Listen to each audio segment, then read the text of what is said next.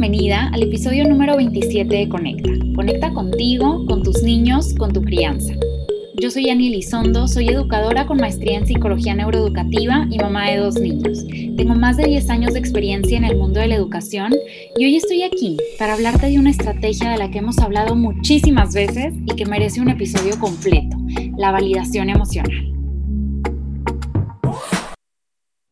Cuando hablamos de berrinches, de comportamientos inadecuados, de conflictos entre hermanos, de chismes, para darles límites a nuestros niños o a nuestra familia extendida, una y otra vez, dentro y fuera de este podcast, repito las palabras, valida sus emociones.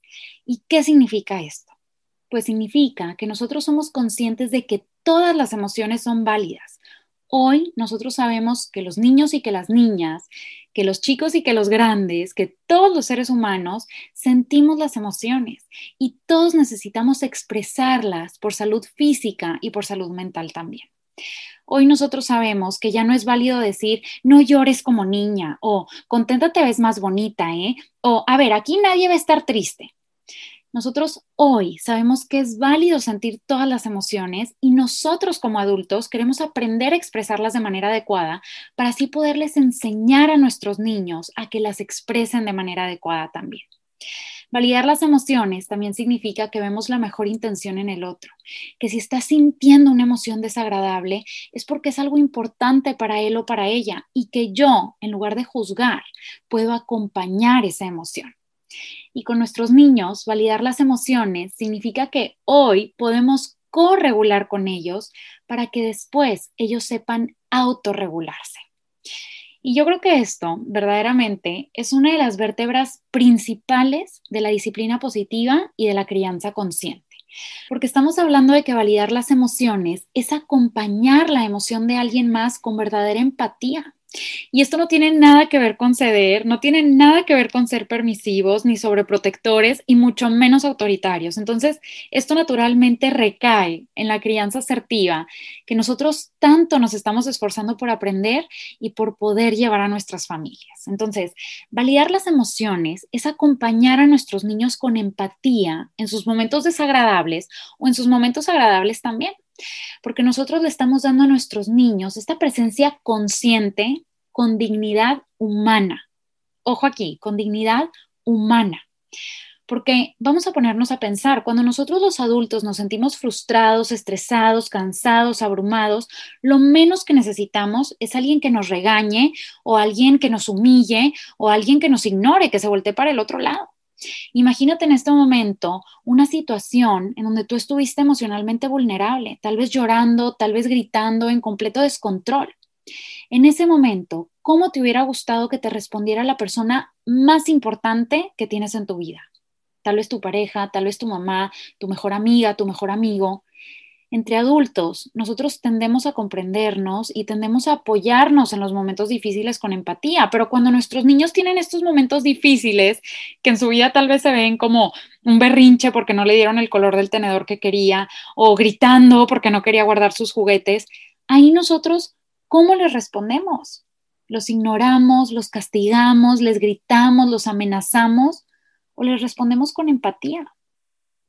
A veces parece que los momentos difíciles de nuestros niños no cuentan para nosotros o no son suficientemente importantes para nosotros, cuando realmente para ellos esos problemas se sienten igual de importantes que cualquiera de nuestros problemas de adultos. Y la única persona que tienen cerca en esos momentos difíciles somos nosotros. La única persona que tu hijo tiene cerca en sus momentos difíciles eres tú.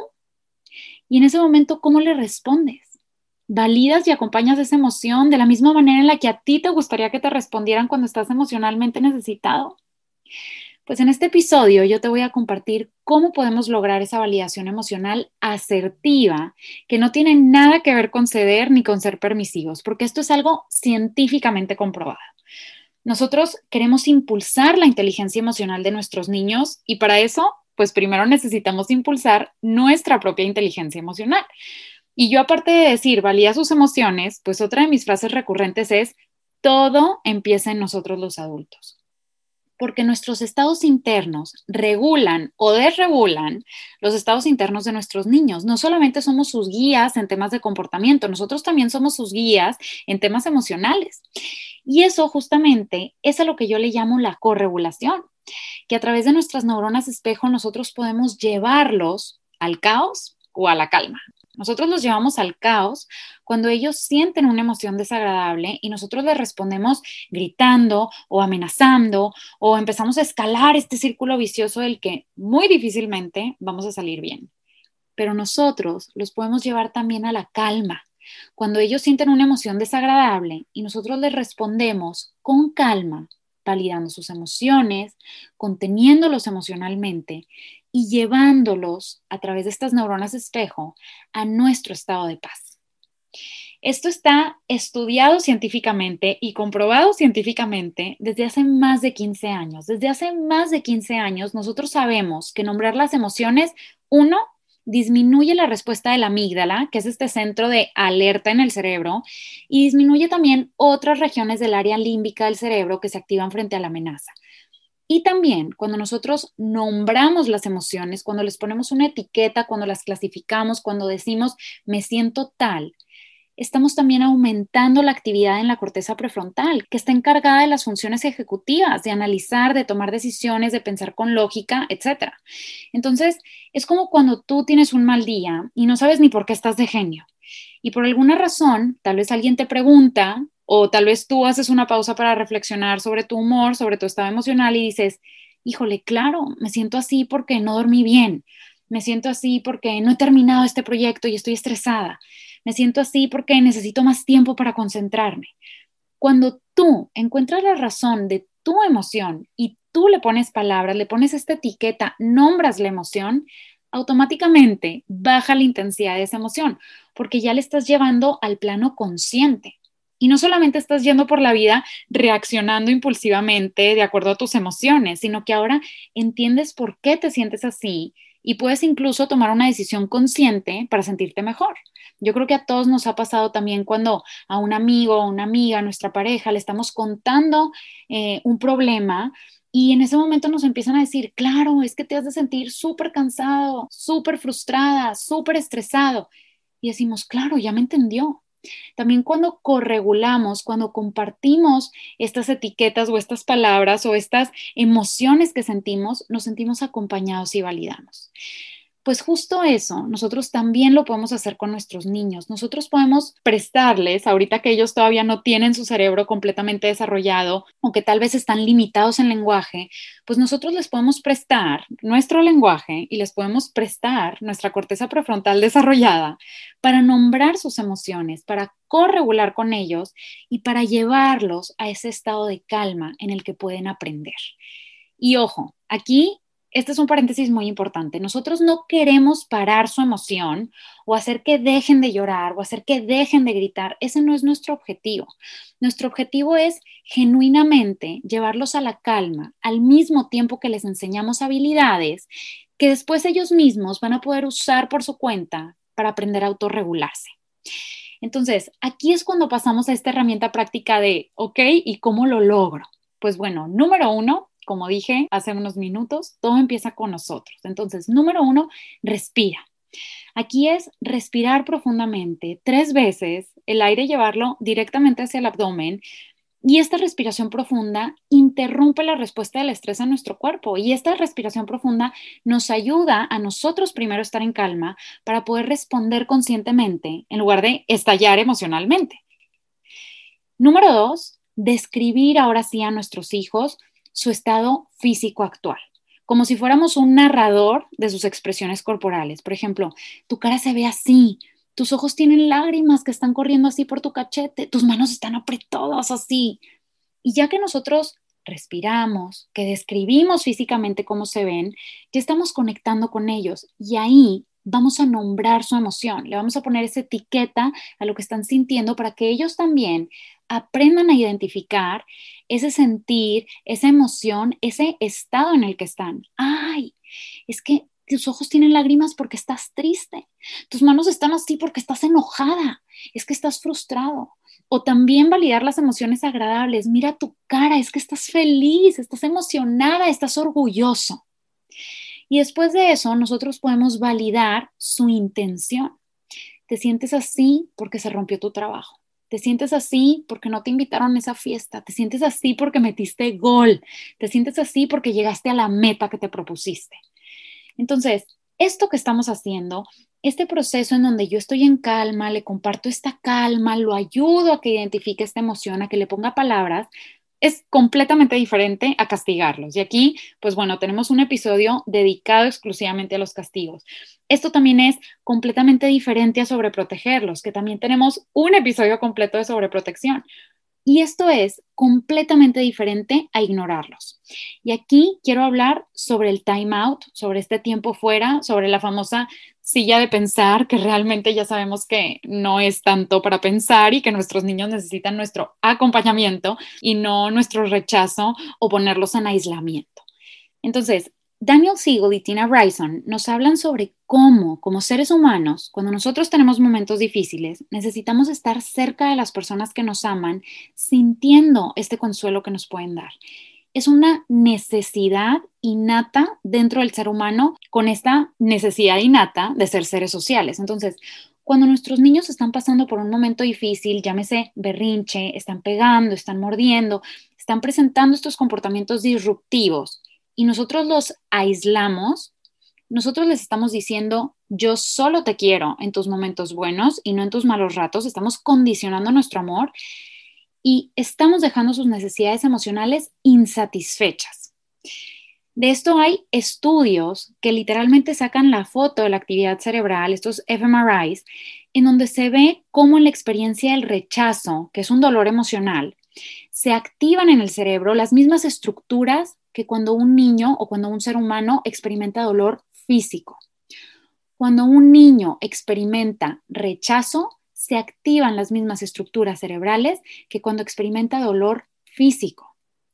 Nosotros no queremos activar ese dolor, nosotros no queremos activar esas estructuras cerebrales, queremos llevarlos a la calma. Y por eso queremos seguir y aprender y practicar estos cuatro pasos de respirar nosotros, describir su estado físico, nombrar su emoción y validar su intención. Y con esto les estamos reafirmando que nuestro amor es incondicional y les estamos diciendo, es válido sentirte así. Pero ojo, es válido que se sientan así, pero no es válido que actúen de la manera que quieran. Aquí nuestros niños no son malos por sentir una emoción, no los vamos a etiquetar ni a juzgar por no saber cómo actuar con esa emoción. Cuando sienten una emoción intensa, ese es el momento ideal para reafirmar nuestro amor incondicional y también para que se convierta en una oportunidad de aprendizaje. Si nosotros queremos que nuestros niños aprendan de esas experiencias, para empezar, su cerebro tiene que estar disponible para aprender. Y para que su cerebro esté disponible para aprender, pues primero tiene que estar en calma porque el cerebro no aprende en estado de alerta o de amenaza, el cerebro aprende en la calma. Entonces, primero queremos llevarlos a esta calma con esta validación emocional.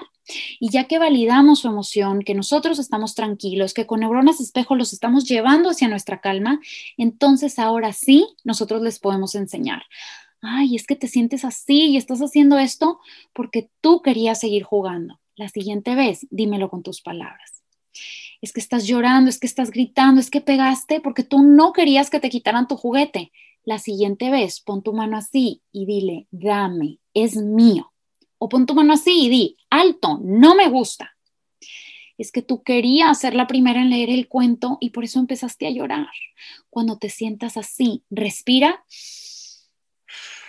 así como lo estoy haciendo yo. Y yo sé que esto se puede escuchar fácil porque estamos ahorita en un momento objetivo, en calma, nuestro cerebro está aprendiendo y no estamos en estado de reacción o frente a una amenaza o en estado de alerta. Y no siempre va a ser fácil y va a haber días en donde nosotros como adultos vamos a estar más cansados, más desgastados, también tenemos nuestras emociones que a veces no están validadas y va a ser un reto para nosotros. Y a veces los que necesitamos ese time out o ese tiempo fuera, realmente somos nosotros y se los terminamos dando a nuestros niños. Pero hoy ya sabemos por qué el time out, por qué el tiempo fuera y por qué la silla de pensar realmente no son estrategias que funcionan. Son estrategias que causan dolor en nuestros niños, rechazo y que no le dan absolutamente ningún tipo de habilidad para hacerlo mejor a la siguiente. Y aquí es válido también sentir nuestras emociones, es válido también tomarnos un momento, tomar agua, echarnos agua en la cara y luego regresar, porque hay que acordarnos que el primer paso es nosotros tratar de identificar esa calma, tratar de llegar a esa calma para genuinamente poderles contagiar esa calma a nuestros niños. Se vale pedir un relevo, se vale pedir ayuda, se vale identificar también nuestras necesidades no satisfechas, no he descansado bien, no he dormido bien, necesito ayuda, ya no puedo con esto, esto ya me sobrepasó necesito aprender más o necesito que alguien esté aquí conmigo ayudándome en esto. Y todo esto se une a nuestras tres claves de crianza. La primera es que nosotros educamos pensando en qué adulto queremos que se convierta nuestro hijo para así poderle dar las herramientas que necesita para lograrlo. La segunda, cuando nosotros modelamos y lo hacemos primero, ellos nos van a ver, nos van a entender, van a aprender y lo van a hacer mucho más fácil también. Y la tercera, todos, nuestros niños y nosotros, hacemos lo que podemos con lo que tenemos y con lo que sabemos hasta hoy. La validación emocional definitivamente empieza en nosotros. Nosotros siendo conscientes de nuestras emociones, identificándolas, nombrándolas, aprendiendo cómo nosotros podemos autorregularnos y practicándolo una y otra vez dentro de la crianza asertiva, dentro de todo esto que nosotros estamos aprendiendo, va a haber tropiezos, va a haber equivocaciones, va a haber momentos en donde no estamos haciendo lo que nos gustaría estar haciendo y va a haber momentos también en donde todo va a fluir. Lo importante es tener ese objetivo en mente, es tratar de intentarlo hacer mejor la siguiente vez y aprender en el camino, igual que como nuestros niños están aprendiendo en el camino porque nuestros niños también ven nuestros momentos difíciles y también ven cómo nosotros actuamos en esos momentos difíciles. Hoy tú ya sabes algo más y hoy tú ya sabes cómo validar las emociones. Y todo esto puede ser parte de tu perspectiva, porque todo está en tu perspectiva, en esa perspectiva que decides solamente tú.